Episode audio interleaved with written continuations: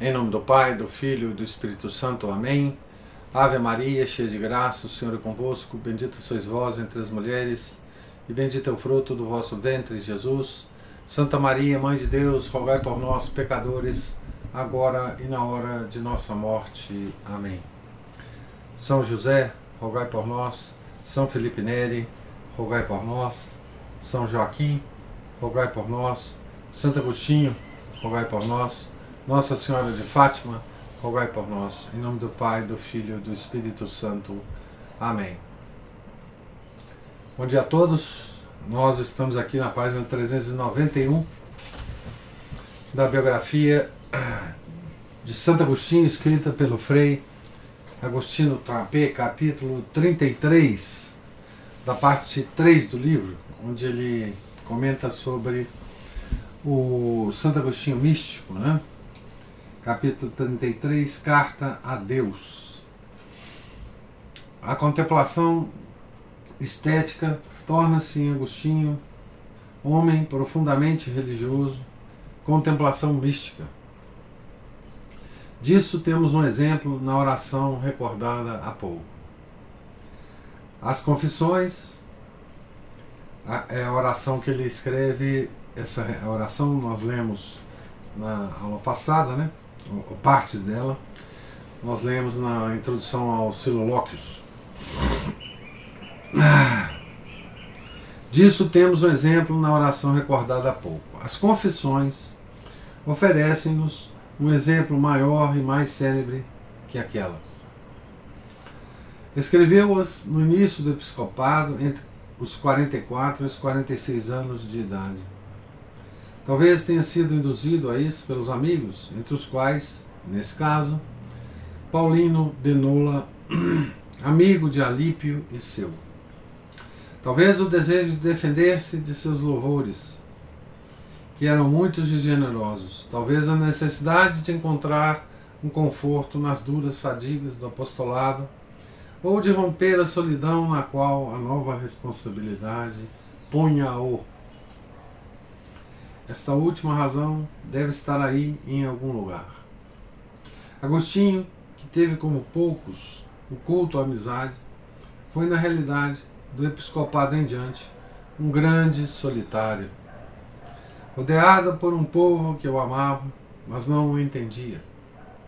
Longe dos amigos aos quais era normalmente enormemente ligado colocado pelos deveres episcopais na impossibilidade de preencher a solidão com o estudo das Escrituras, encontrou um remédio ao escrever, falando a Deus. As confissões, de fato, são uma longa carta a Deus, na qual o autor trata daquilo que lhe concerne e interessa. Os fatos da sua vida, os mistérios da graça, a profundidade da filosofia, a interpretação da escritura, as ascensões interiores, as maravilhas da criação. As confissões tornam-se, por isso, autobiografia, teologia, mística e poesia ao mesmo tempo. Essa riqueza de aspectos fez da carta agostiniana a Deus uma obra literária universal, muito lida ontem e mais lida hoje. Não é, portanto, como frequentemente se pensa, só a confissão dos pecados. A confissão dos pecados não falta. Antes, é feita com sinceridade e com humildade profunda. Mas não é senão um aspecto, e nem mesmo o principal da obra. Essa essa abraça horizontes muito mais vastos, abraça as três dimensões da própria vida: o passado, o presente, o futuro. Abraça os dons divinos da criação e da salvação. Abraça os planos misteriosos da providência. A nota dominante é, por isso, o louvor. Como quer que precisamente a palavra bíblica confessio, como quer precisamente a palavra bíblica confessio. Agostinho explica com frequência que é uma duplice confessio. A confessio laudes e a confessio peccatorum. Aliás, a segunda está ligada intimamente à primeira, porque confessar os próprios pecados já é um louvar a Deus. É, confissão de louvor né, e confissão dos pecados. Né? Eis as palavras das quais, pelo fim da vida, envia ao conde Dário, que as havia pedido, os livros de suas confissões. Recebe, pois, meu filho, meu senhor ilustre cristão, já não na aparência exterior, mas pela caridade cristã, recebe, digo, os livros das minhas confissões que desejaste. Observa-me nesses livros e não me louves mais do que eu sou. Nesses, crê em mim e não, e não em outros, quando falo a meu respeito. Nesses, considera-me e observa o que fui em mim mesmo e por mim mesmo. E se encontrares aí algo que te agrade a meu respeito, louva-o comigo, mas não a mim mesmo. Louva aquele que eu quis que fosse louvado em relação a mim. Porque foi ele que nos criou e não nós por nós mesmos. Nós de fato tínhamos perecido, mas foi Ele que nos refez, Ele que nos fizera. Quando me encontrares nesses livros, ora por mim, a fim de que eu não regrida, mas seja colocado em condição de progredir. Ora, meu filho, ora. Sei o que digo, sei o que peço. E não tu somente, mas também todos aqueles que me querem bem, por ter ouvido falar de mim, orem por mim. Ah, essa carta que ele escreve, né, mandando os livros das confissões para o conde Dário, né?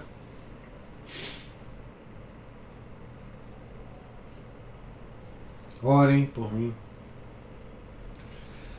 Fecha aspas. Nas retratações, alguns anos antes, repassando esta obra já célebre, escreveu, abre aspas, os três livros de minhas confissões louvam ao Deus, ao, a, louvam Deus justo e bom pelos meus males e pelos meus bens e a ele elevam a inteligência e o coração dos homens. Este, em todo caso, foi o efeito que produziram em mim, enquanto os escrevia, e produzem também agora, quando os leio. O que pensam os outros é assunto deles. Sei, todavia, que há muitos irmãos agradaram e agradam muito. Fecha aspas. Então.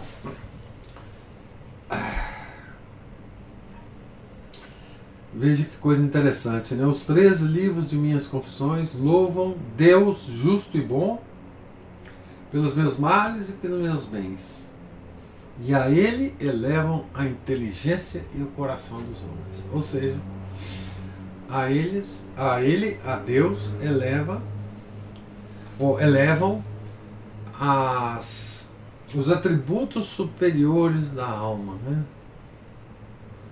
a inteligência e o coração dos homens. Tá certo? É isso que pensou ele, né? E esse é o efeito que ele próprio vê no livro, quando ele lê o livro e também nos outros, nas outras pessoas que leem esse livro. Né?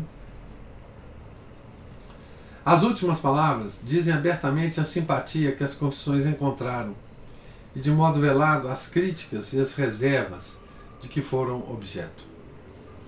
Entre os críticos havia os maniqueus, os donatistas, os pelagianos, os pagãos. Todos esses, por um motivo ou por outro, não aceitaram, nem podiam aceitar, os juízos e os sentimentos expressos na obra.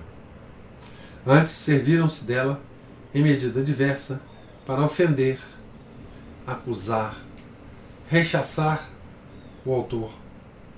É célebre o caso de Pelágio, Escreve Agostinho. Abre aspas. Qual de meus opúsculos foi lido mais frequentemente ou mais apreciado que os livros de minhas confissões? Havendo-os publicado antes que aparecesse heresia pelagiana, nesses digo a nosso Deus e frequentemente o digo. Dá-me o que me mandas e manda-me o que quiseres. Essas minhas palavras, Pelágio, estas minhas palavras, Pelágio, ouvindo-as citar em Roma por um de meus irmãos e colega no episcopado, não pôde suportar. E contradizendo-as, na verdade vivamente, por pouco não se desentendeu com quem as tinha citado.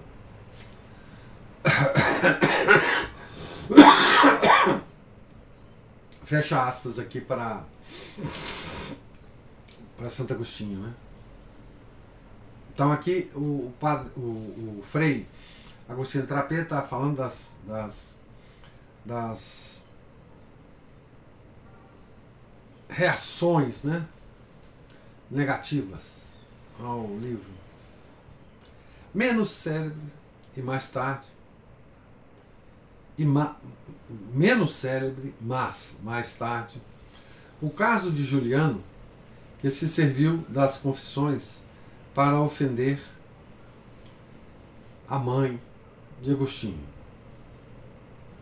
As críticas, porém, vieram sempre e todas de fora. Não devem ter faltado aquelas. Só, só para referir aqui, o Frei Agostinho Trapé fala dessa ofensa que Juliano fez à mãe de Santo Agostinho. Né? É, anteriormente, nós já lemos, aqui tem a, só a referência, ver acima páginas 322 e 323. E também tem a resposta de Santo Agostinho. As críticas, porém, vieram sempre e todas de fora. Não devem ter faltado aquelas provenientes dos irmãos, irmãos entre aspas aqui. Agostinho parece prevê-las enquanto escreve.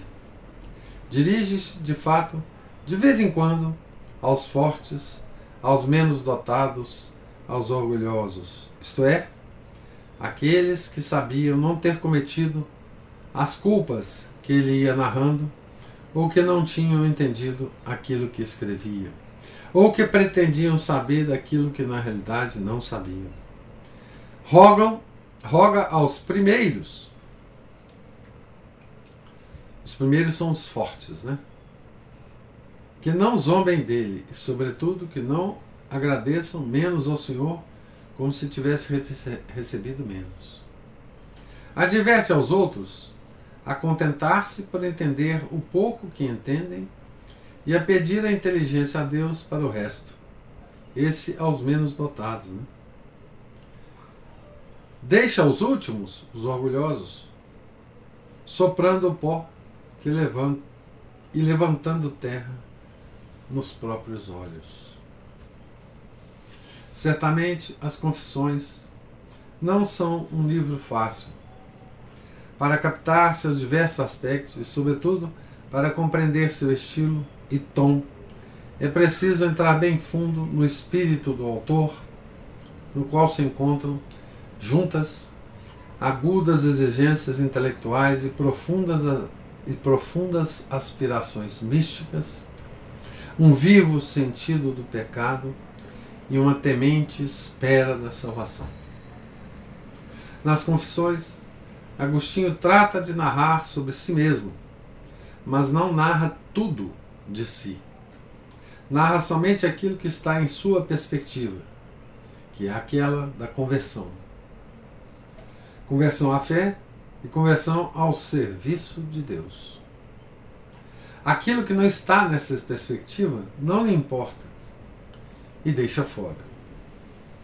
Por isso, para nosso pesar, abrevia alguns períodos mesmo importantes, como a segunda permanência em Roma, com, com um rápido, abre aspas, deixo muitos acontecimentos porque tenho muita pressa, fecha aspas. Por isso omite o nome do amigo cuja morte imprevista provocou-lhe viva dor. Por isso não nos diz nada ou quase nada de sua vida de professor em Cartago, que durou oito anos. Mas também nos fatos que narra, é preciso de, de, de, distinguir os próprios fatos e os juízos acerca dos fatos. Aqueles, os próprios fatos, pertencem ao Agostinho narrado. Estes, os juízos, ao Agostinho narrador. São dois Agostinhos, mas ambos verdadeiros e autênticos. O autor das Confissões narra fielmente os fatos como ocorreram, como a memória tinha-os recolhido e conservava-os. Ele diz estar certo quando está certo, certo, duvidar quando duvida, não recordar quando não recorda.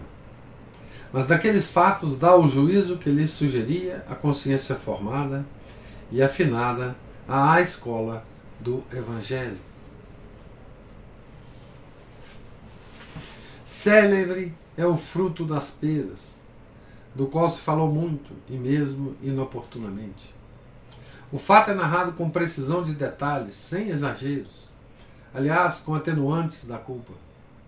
Aos 16 anos, pela noite, depois de ter prolongado o jogo nas praças, segundo costume, até tarde da noite, um grupo de companheiros, entre os quais Agostinho, que lembra bem que, se estivesse sozinho, não teria nunca cometido aquela má ação, foi sacudir uma árvore de peras no horto de um vizinho e levou uma grande quantidade delas. Não por necessidade, não por gula, não por outro interesse, as peras foram jogadas aos porcos. Este é o fato. Todo o resto pertence a Agostinho, teólogo, filósofo e penitente, que aí compõe a respeito longas e belas meditações na busca de entender o porquê daquela culpa gratuita, expressão entre aspas, como a chama, que cometeu abre aspas, pelo gosto de fazer aquilo que era proibido, só porque era proibido. A razão dessa parte reflexiva das confissões, que se entrelaça com a parte narrativa e supera em extensão, é a seguinte: Agostinho vê e inscreve os fatos de sua vida no panorama universal da providência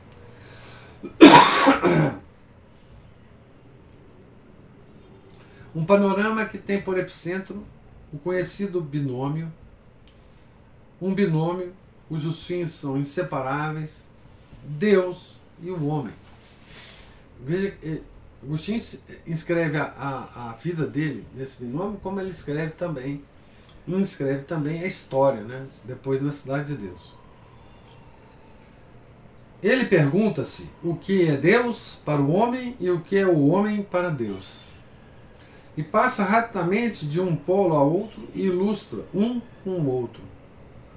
Sobre essa visão, que é teocêntrica e antropológica ao mesmo tempo, desenvolve um discurso filosófico, teológico e místico. O discurso filosófico tem por objeto Deus e a criação, a providência e o mal, o homem e suas aspirações, o tempo e a eternidade. Ao desenvolver esses argumentos, o neoplatonismo auxilia-o. Agostinho assimila desde deste neoplatonismo né, as grandes teses metafísicas e serve-se delas largamente. Mas não como faria um discípulo, e sim como sabe fazer o mestre no momento que se serve delas, corrige-as e supera-as, particularmente através da noção de Deus e da doutrina da criação. Subindo das criaturas a Deus, consegue, neste, a plena certeza. Abre aspas. Perguntei. A verdade é então um nada, porque não se estende nem no espaço, seja finito ou infinito? e gritaste-me de longe. Antes, eu sou aquele que sou.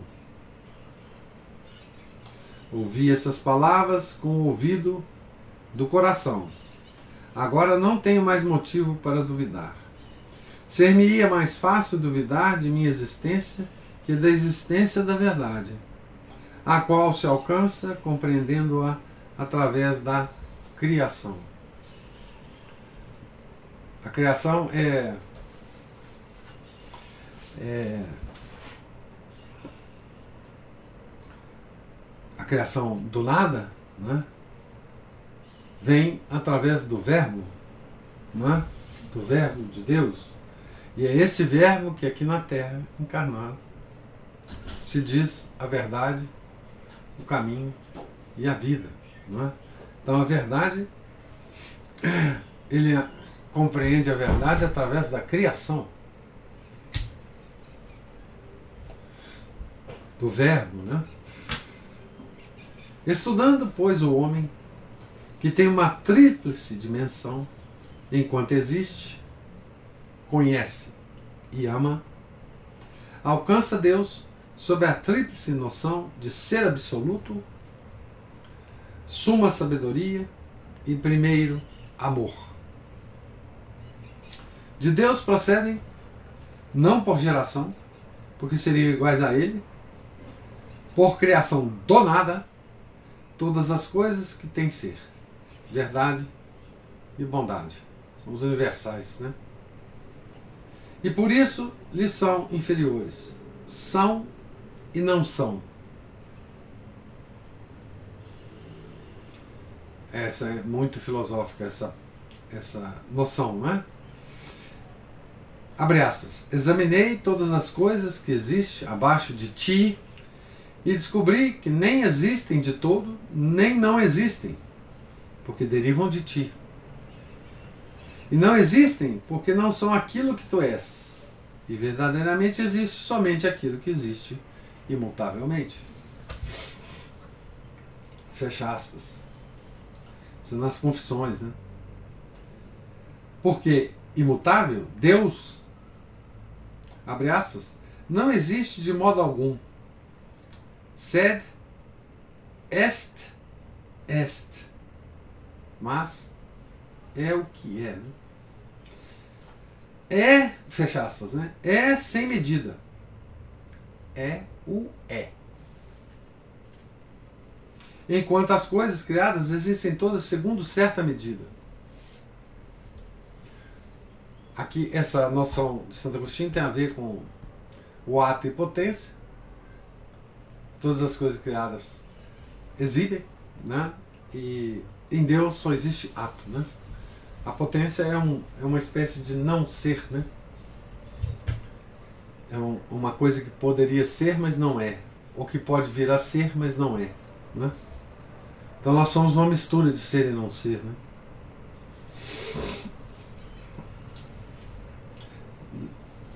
Porque imutável, Deus, não existe de algum modo, mas é o é. Né?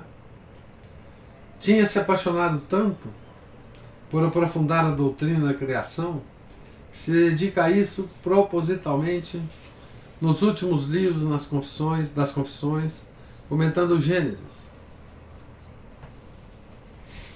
Alguém se perguntou, alguém se perguntou, por que o acréscimo dos últimos três livros que assinalam a passagem, assim ao menos parece, da autobiografia, da autobiografia à exposição doutrinal? E por que a escolha do Gênesis?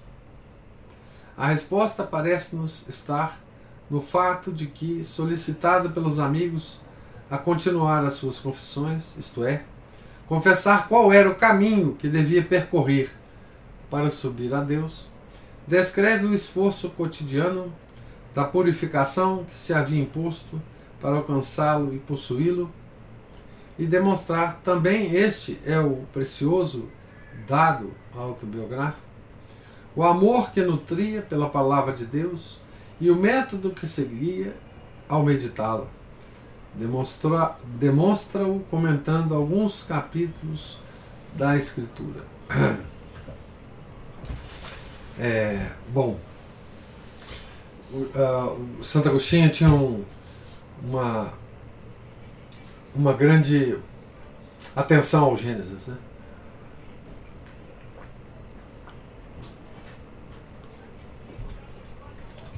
Ele não podia estar mais certo, né? É. Ah, o Gênesis, como primeiro livro, né, das Escrituras, ele narra exatamente aquela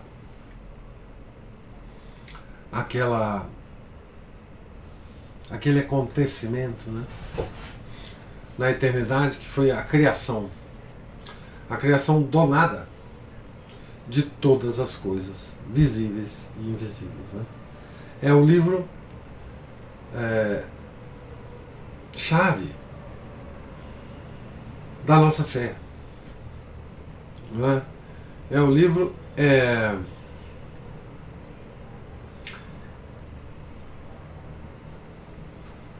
sem o qual nada fica de pé na nossa fé.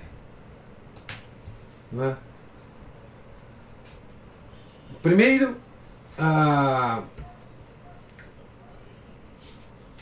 no Gênesis, Deus se revela inteiramente, né? A Santíssima Trindade se revela. Né?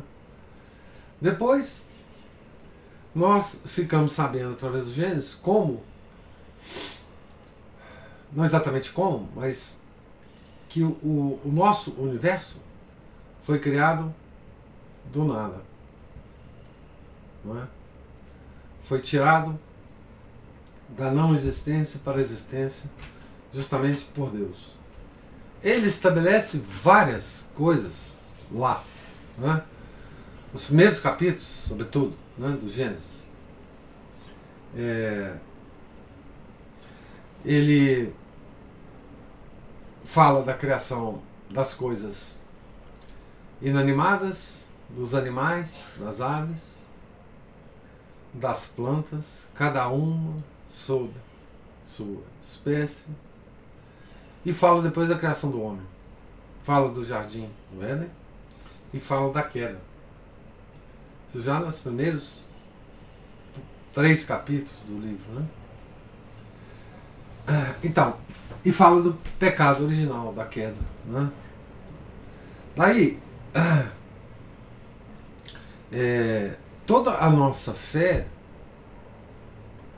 ele se fundamenta nisto, na criação do universo por Deus do nada, na criação do homem e da mulher e na nossa queda. Vocês vejam que esses poucos é, itens que eu narrei aqui são todos itens que a sociedade moderna nega, que a ciência moderna nega, que todos os pagãos modernos nos, nos quais todos os padrões modernos não acreditam. Toda a. Bom, é claro que daí, disso tudo, segue que esse Deus Criador é, nos dá uma lei. Uma lei, depois da queda. Ele nos dá uma lei, que são os Dez Mandamentos. E tudo isso hoje é negado. É negado pela nossa cultura, pela nossa ciência, pelo mundo moderno, certo? através de várias coisas sofisticadíssimas, científicas. É? E por isso, é, negar o Gênesis é negar toda a nossa religião. Porque você, se você nega, através das teorias mirabolantes modernas da ciência, a criação do universo, você nega a Santíssima Trindade. Se você nega a queda do homem, a criação do homem, a sua queda, você nega toda a chave de entendimento que nós temos que ter da nossa própria vida e da vida do homem na Terra. Certo? E você nega mais ainda. Mais ainda. Se você nega o pecado original, você nega a redenção. Portanto, você nega a vinda do nosso Salvador. Portanto, você é, tira toda a, a substância da nossa religião. Certo? Então, é, não, não, é, não é à toa é? que Santo Agostinho se, se concentra no Gênesis. Não é? não é à toa que toda a nossa cultura moderna desfaz ou tenta destruir tudo que está no Gênesis. Não é? Porque você não precisa exatamente destruir a nossa religião através do nosso Salvador. Você precisa destruir a nossa religião através do Gênesis, porque se você destrói o Gênesis, você torna o nosso Salvador um palhaço, uma crença inútil, uma bobagem. Tá certo? Então é por isso que eu acho, não tenho nenhuma autoridade para achar isso, mas é por isso que eu acho que Santo Agostinho faz esses três últimos livros das confissões falando sobre o Gênesis. Né? E veja que o Frei Agostinho interpreta essa espécie de mudança do, do, do estilo literário do Gênesis nesses três últimos livros de uma de um estilo autobiográfico para uma exposição doutrinal mas ele preserva aqui né, a, a face de confissão, porque, segundo Frei Agostinho, na interpretação dele, Santo Agostinho está confessando aqui como é que ele,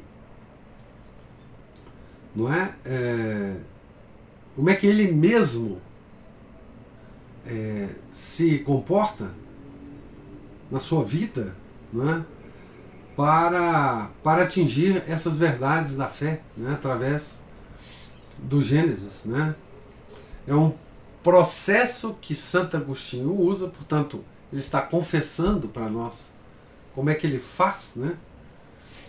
Tá certo? Como é que ele medita, como é que ele interpreta é, o, os capítulos do Gênesis, né? Tá certo? É, é uma é uma beleza isso, né? E eu vou parar por aqui na página. Depois, vamos continuar falando sobre o Gênesis um pouquinho aqui também, depois, na próxima leitura.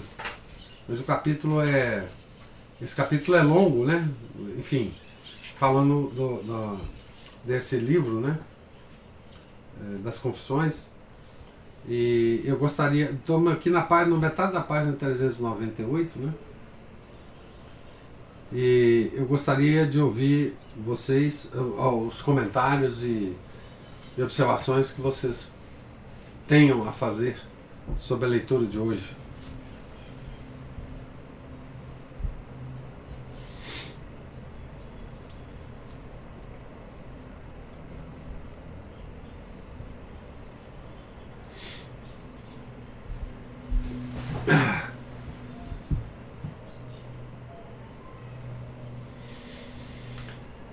Então, parece que não tem comentários.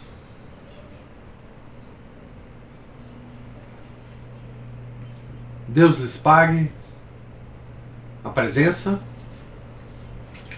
É, tenham todos um santo dia, fiquem com Deus. Amanhã a gente retorna na página aqui 398 é, do livro. Ok? Em nome do Pai, do Filho, do Espírito Santo. Amém. Ave Maria, cheia de graça, o Senhor é convosco. Bendita sois vós entre as mulheres, e bendito é o fruto do vosso ventre, Jesus. Santa Maria, Mãe de Deus, rogai por nós, pecadores, agora e na hora de nossa morte. Amém. São José, rogai por nós. São Felipe Neri, rogai por nós. São Joaquim, rogai por nós. Santo Agostinho, rogai por nós.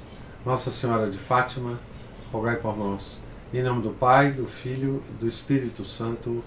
Amém.